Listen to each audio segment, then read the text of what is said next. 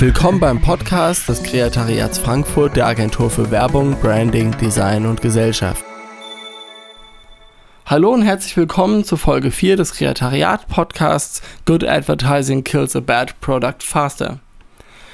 Und Nummer eins der Anzeichen, an denen Sie erkennen, dass Sie nicht mehr alle Tassen im Schrank haben, Sie halten immer noch Aktien der Deutschen Telekom scherzelte Harald Schmidt kurz nach dem Absturz der Telekom-Aktie, die, ähm, ich weiß gar nicht wann genau, das war irgendwie Anfang 2000er oder so, als die Telekom an die Börse ging und eine irrsinnig riesige Kampagne ähm, gelauncht hatte, die diesen Börsengang eben vorbereitete und den Leuten irgendwie Lust machen sollte, diese Aktie zu zeichnen. Also Manfred Krug war damit an Bord und dann dieser Robert von Telekom wurde da äh, mit ähm, angeführt und äh, Eni Maiklöckchen war da mit am Start und eine riesen Kampagne, die da veranstaltet wurde, die der Telekom letzten Endes äh, mehr geschadet hat als genützt.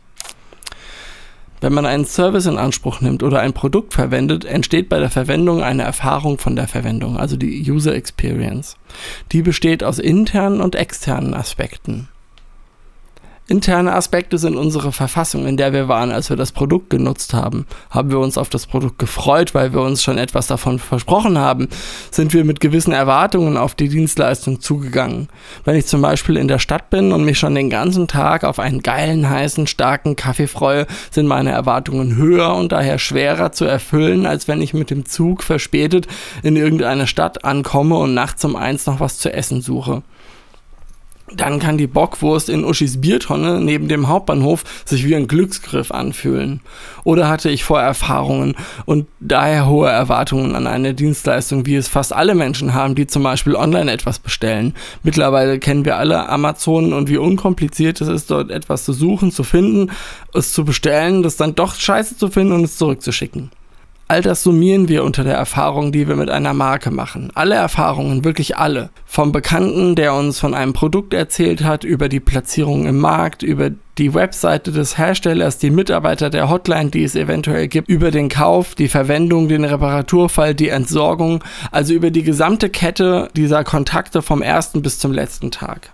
Wenn in dieser Kette etwas keine positiven Erinnerungen hinterlässt, wird eine negative abgespeichert und dann noch eine und noch eine, bis man irgendwann genervt ist von einem Anbieter und den meidet, weil man nicht mehr an ihn glaubt. Dieser Vorgang dauert eine Weile je nach Verwendungshäufigkeit von sogenannten FMCG, also Fast Moving Consumer Goods, also Supermarktkram, bis hin zu Artikeln aus dem Luxussegment, den die meisten Menschen selten bis gar nicht in Anspruch nehmen. Doch die gar nicht Zielgruppe gehört nicht zur Zielgruppe der Werbung und ist hier somit irrelevant.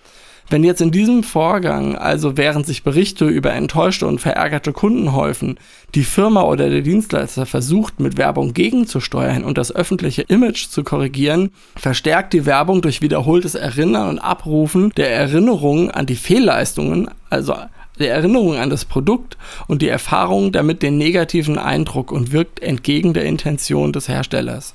Ein gutes Beispiel für gute Werbung und schlechte Leistung, die unternehmensgefährdend sind, war die Telekom Anfang der Nullerjahre. Die Umstellung von Staats- auf Privatkonzern war gerade abgeschlossen, das Internet am Durchstarten und die Telekom heillos überfordert von der anstehenden Transformation. Hätten sie damals nicht die Telefonsparte fest im Griff gehabt, wären sie damals untergegangen. Damals hat die Telekom mit massivem Werbedruck auf die Krise reagiert und genau das Gegenteil bewirkt. Sie wurde zum Gespött der Republik. Sargnagel war dann die Pleite der Telekom-Aktie, begleitet vom starken Werbedruck unter anderem mit Manfred Krug. Auf der anderen Seite und Ausnahme von der Regel ist Coca-Cola, die es geschafft haben, über das Marketing, das wir alle kennen, ein Produkt, das in Blindtests regelmäßig schlechter abschneidet als der Konkurrent Pepsi, von genau denselben Kunden im Supermarkt bevorzugt zu werden. Da ist das Produkt jedoch nicht per se schlecht, sondern nur schlechter als Pepsi und so kann bis zu einem gewissen Bruchwert das eigene Image durch Werbung korrigiert werden. Ist dieser Bruchwert unterschritten, wirkt sie schlagartig gegenteilig und killt dein Produkt.